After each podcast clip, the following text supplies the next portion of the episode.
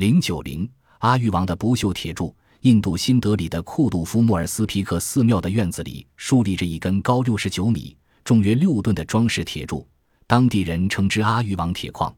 它实际上是一六零零年前吉多王朝为缅怀公元前的理想王阿育王建造的。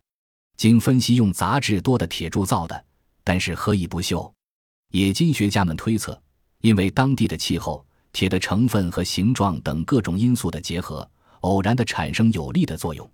但是，我们联想到印度古代的宇宙神话以及空中喷火战车的传说，这有可能是已经失传的战代高超技术之一。图根族的天狼星神话，在西非马里共和国未开化的图根族有许多从祖先继承下来的口述话，其中最为重要的神圣知识是天空中人眼无法看到的一颗小星波特洛，以及在夜空中最明亮的是主星。波特洛每五十年围绕主星一周，在整个宇宙中是一颗小而重、色白的星，它是由多种地球上没有的重金属组成的。图根人把波特洛的公转轨道当作宗教祭典的神秘图形，代代相传。